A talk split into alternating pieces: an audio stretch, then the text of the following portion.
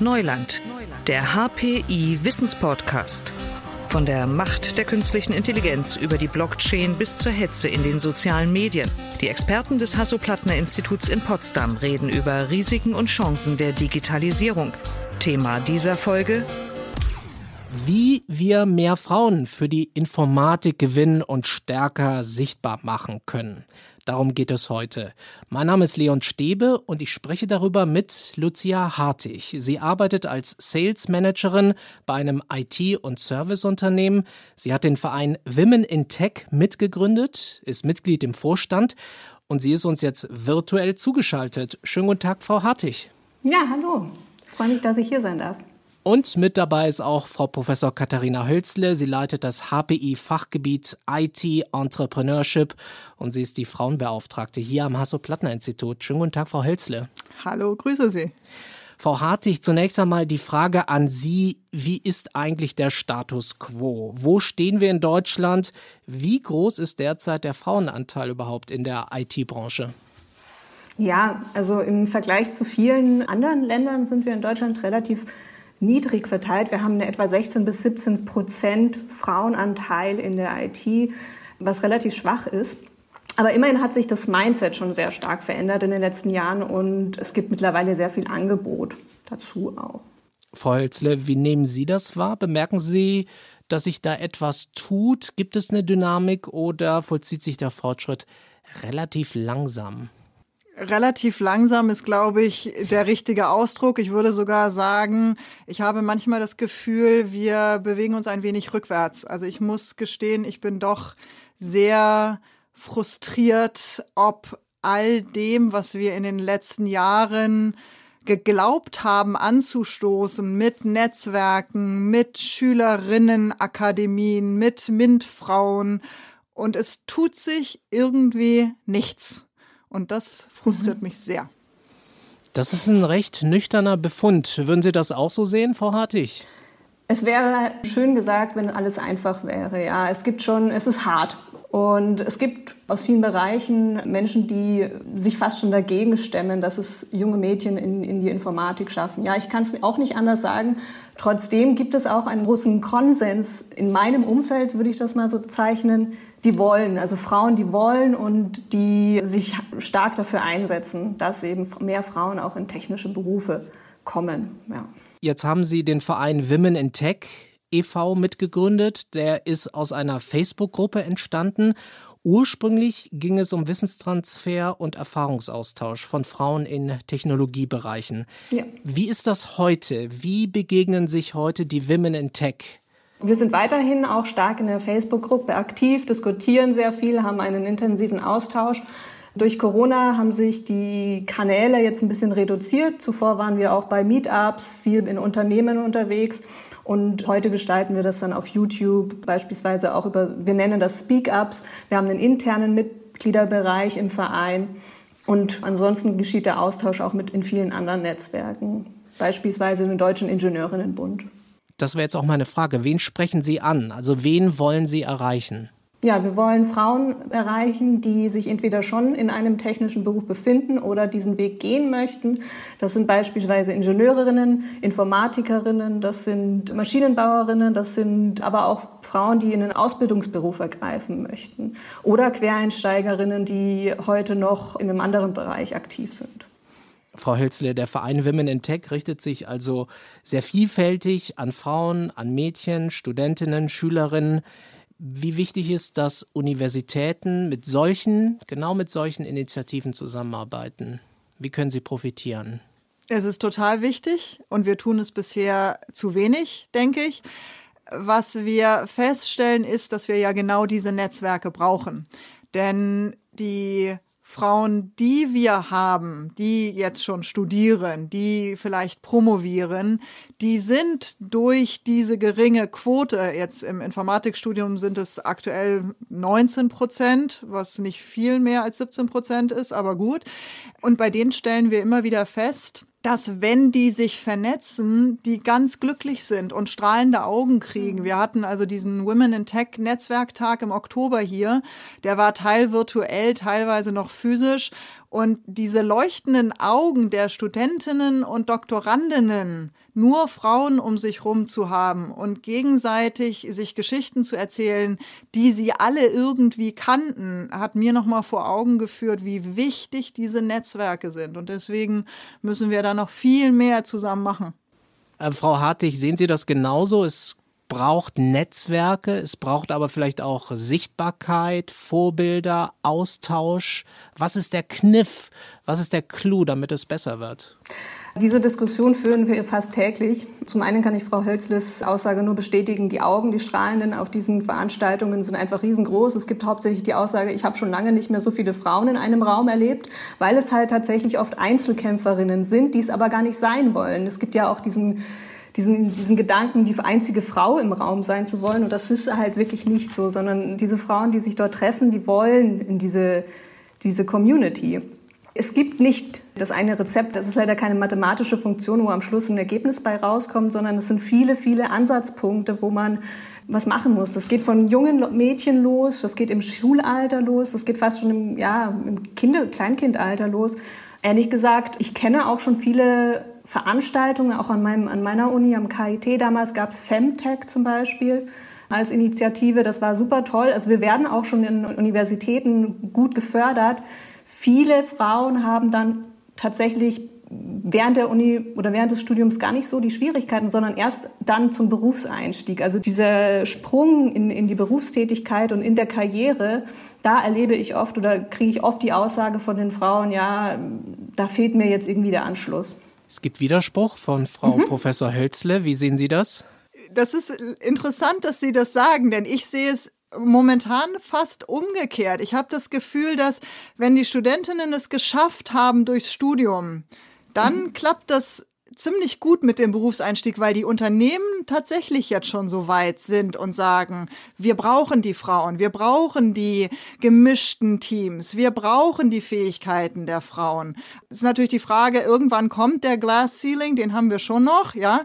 Aber ich glaube, beim Einstieg bin ich optimistischer. Was ich sehe, ist, dass wir tatsächlich gerade in der Informatik viele Frauen in den ersten zwei Semestern verlieren, mhm. weil sich doch gefühlt mittlerweile mehr trauen zu sagen, ich studiere jetzt Informatik und dann aber so in ganz klassische Rollen abgedrängt werden, beziehungsweise wir haben diese ganz starke Fokussierung auf das Thema Programmieren.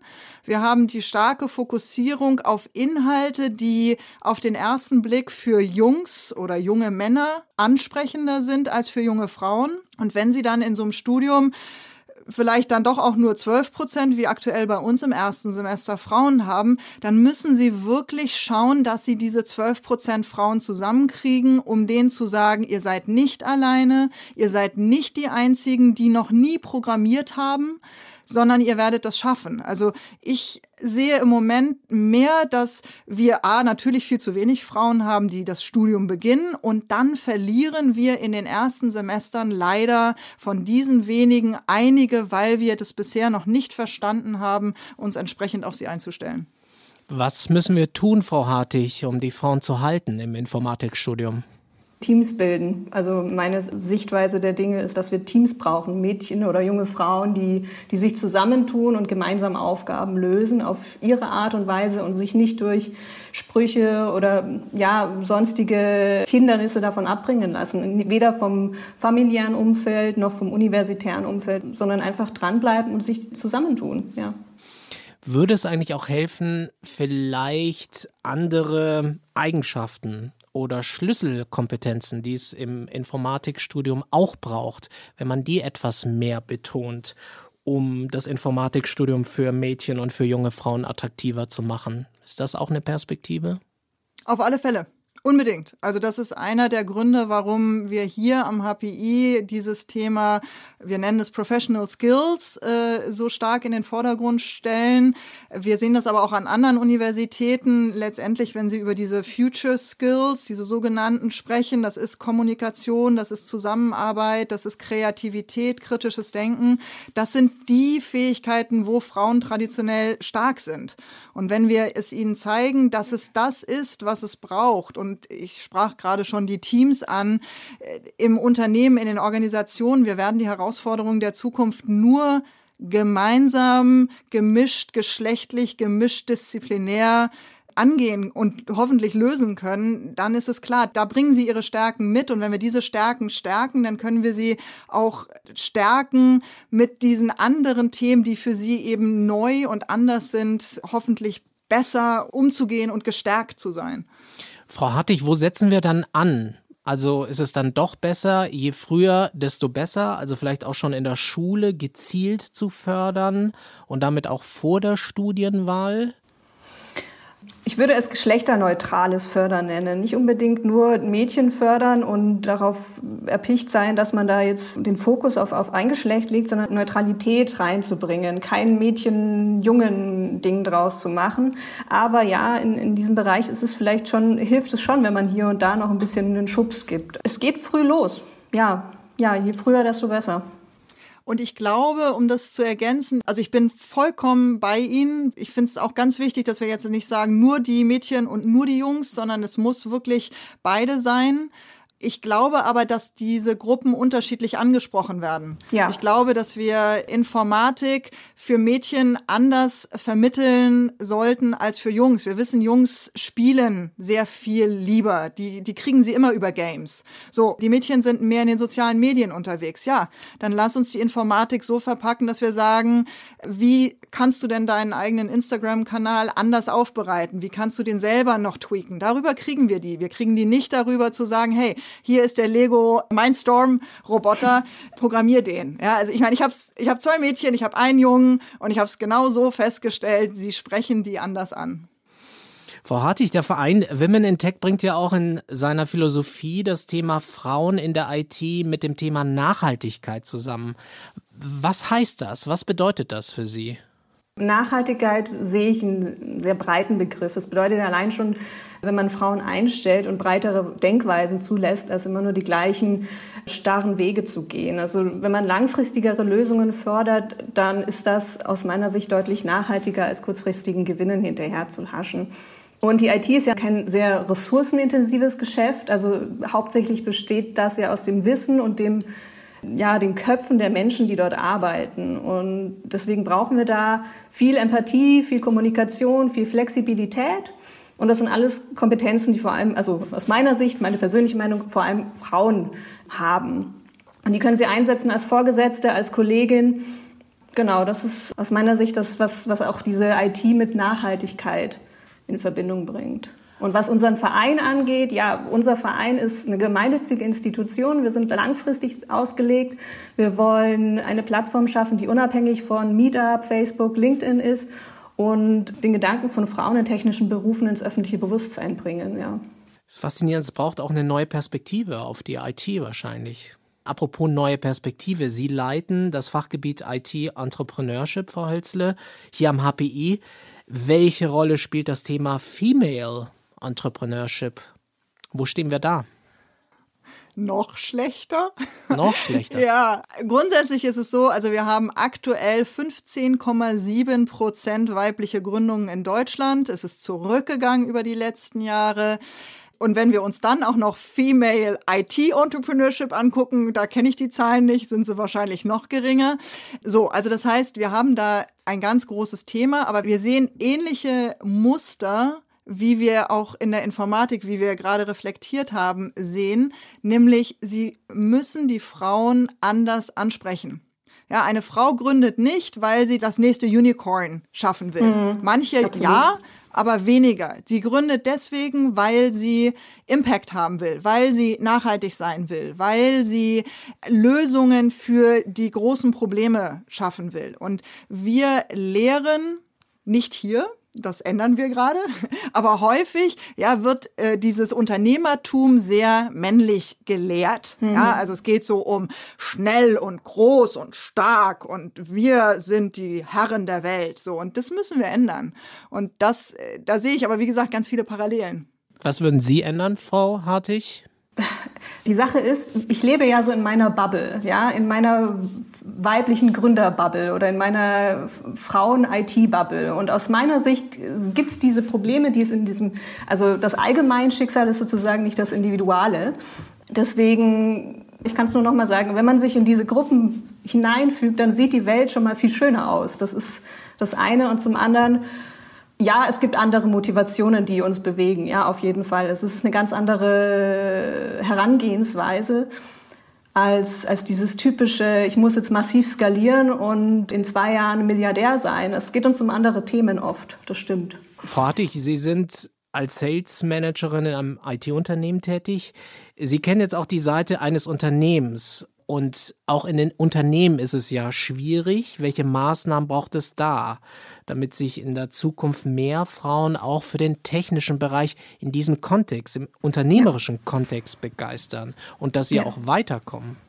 Ich habe dazu auch vor einer Woche schon mit meinen Damen aus der Facebook-Gruppe, aus meiner Community gesprochen. Es gab einige Ideen dazu oder einige Gedanken. Ich zähle mal einige davon auf. Also grundsätzlich sollten wir uns erstmal bewusst sein, dass die IT ein sehr attraktives Arbeitsumfeld ist. Es ist ein sehr flexibler und sehr offener Bereich im Vergleich zu anderen technischen Berufen. Und auch nicht jeder Job, den man in der IT macht, bedeutet Programmieren. Also es gibt ein sehr breites Spektrum und es ist schon lange nicht mehr dieses klassische Nerdtum. Das, wenn man sich dessen bewusst ist oder auch das nach außen zeigt und kommuniziert als Unternehmen, ist, glaube ich, schon viel gewonnen. Der zweite wichtige Faktor sind die Stellenausschreibungen. Wie formulieren wir was wir brauchen und was wir wollen und was ist notwendig dafür, um diesen Job zu tun. Und häufig identifizieren sich Frauen nicht mit dem, was da in der Stellenausschreibung steht oder trauen sich selber nicht genug zu, um so hoch zu pokern wie Männer und äh, bewerben sich erstmal auf Stellen, die sofort 100 Prozent der Anforderungen erfüllt werden müssen und ihnen ist gar nicht klar, dass es oft da um Wunschkandidaten geht der Unternehmen, nicht unbedingt das Kriterium dafür ist, um überhaupt zum nächsten Schritt, also zum Bewerbungsgespräch zu kommen. Hier ist die Aufgabe aus meiner Sicht, sich da bei der Vorselektion klar zu sein, dass die Frauen eben da ein bisschen anders ticken, aber auch Frauen sollten da mutiger an, an die Situation angehen, nicht so also nicht versuchen perfekt zu sein, Mut zur Lücke zu haben und auch mal also einfach bereit und offen zu sein, dann im Zweifel auch während des Jobs dazu zu lernen. Ein dritter wichtiger Punkt, ist das Thema Teilzeittätigkeit. Es ist leider noch so, oder ja, das ist wieder eine Wertung, aber es ist halt so, dass viele Frauen in Teilzeittätigkeiten beschäftigt sind. Und da ist die Frage, wie wollen wir das mit dieser Zeit, wie wollen wir das mit der Zeiteinteilung machen? Gibt es die Möglichkeit einer Doppelspitze? Kann man auch eine Führungsposition mit weniger Zeit machen? Und da von beiden Seiten, sowohl von Unternehmen als auch von Angestellten, in Kommunikation zu kommen, das halte ich für einen wichtigen Punkt. Und man sollte aufhören, Frauen und Familienförderung gleichzusetzen. Eine Frau mit Anfang 30 will nicht unbedingt Kinder kriegen und ein Mann Anfang 30 nicht unbedingt Karriere machen. Es geht auch mittlerweile anders und es gibt verschiedene ja, Lebensweisen und das wird häufig aus meiner Sicht oder in den Diskussionen, die ich geführt habe, nicht wahrgenommen. Oder da gibt es oft Ärger oder das ist der Frust, den diese, die Frauen, mit denen ich spreche, häufig haben. Das ist eine ziemlich lange Liste, Frau Hölzle. Da kommt noch, die, noch eine zweite Hälfte, aber ich halte oh auf. Was tun bei dieser langen Liste? Na, priorisieren ist immer gut. Ähm, also ich bin ich sagte es ja gerade schon, ich bin eigentlich, auch wenn sich das am Anfang vielleicht nicht ganz so anhörte, ich bin doch sehr optimistisch gestimmt, was das Thema Arbeit angeht, weil wir in den vergangenen Monaten gesehen haben, die Präsenzkultur hat ein bisschen ausgedient. Wir sehen, dass ich nannte gerade schon die großen gesellschaftlichen und weltlichen Herausforderungen, Klimawandel, Digitalisierung, alternde Gesellschaft, alles, was wir haben dass diese Probleme genau dieses vernetzte Denken, dieses interdisziplinäre Denken brauchen, was wir nur bekommen, wenn wir Frauen und Männer zusammenschmeißen. Und deswegen glaube ich, dass die Nachfrageseite das in großen Teilen schon erkannt hat, beziehungsweise gerade dabei ist zu erkennen, dass wir beide brauchen, Männer und Frauen. Deswegen bin ich da ein bisschen optimistischer und sage, da passiert schon einiges. Was nochmal ganz zentral war, Frau Hatting, was Sie gerade sagten, die Frauen mutiger zu machen. Ich glaube, das ist, ne, wenn Sie mich jetzt fragen, was ist meine Rolle, was will ich tun, ist, ich möchte die jungen Frauen mutiger machen, dass sie genau so etwas tun, dass sie sich auf etwas bewerben, wo sie vielleicht das Gefühl haben, oh, das bin ich noch nicht ganz. Oder die Schülerinnen, die sagen, ich glaube eigentlich nicht, dass ich Informatik kann, aber es gibt da diesen Aspekt, den finde ich ganz spannend. Und denen zu sagen, macht es und wir unterstützen euch dabei, da glaube ich, sind wir schon mal ganz gut unterwegs.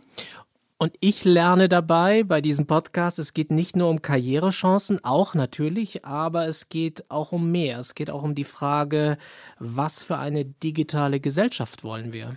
Unbedingt. Das ist ja nochmal ein ganz anderes Thema. Dafür brauchen wir den nächsten Podcast. Wenn wir nämlich darüber nachdenken, warum ist es so wichtig, dass die Informatik und die Naturwissenschaften die weibliche Brille brauchen. Ich lese gerade das Buch Invisible Women, ja. wo es genau darum geht, wir brauchen diese weibliche Perspektive auf die KI. Wir brauchen sie in der Medizin. Wir brauchen sie in der Forschung, weil das nochmal ganz A, andere Anforderungen sind und B, nochmal ganz andere Lösungsansätze Ergebnisse bringt.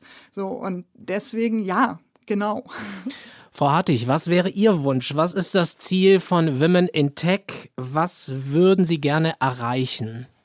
Eine, ein Pari, also ein, dass, dass Männer und Frauen auf Augenhöhe in, in ähnlicher Verteilung, nenne ich das jetzt mal, also ohne dass da irgendwie 10 oder 15 Prozent, sondern dass wir letztendlich 50 Prozent der gesellschaftlichen Verantwortung tragen und auch in Bereichen der Technik also in Informatik, in äh, anderen MINT-Bereichen vertreten sind und Entscheidungen fällen.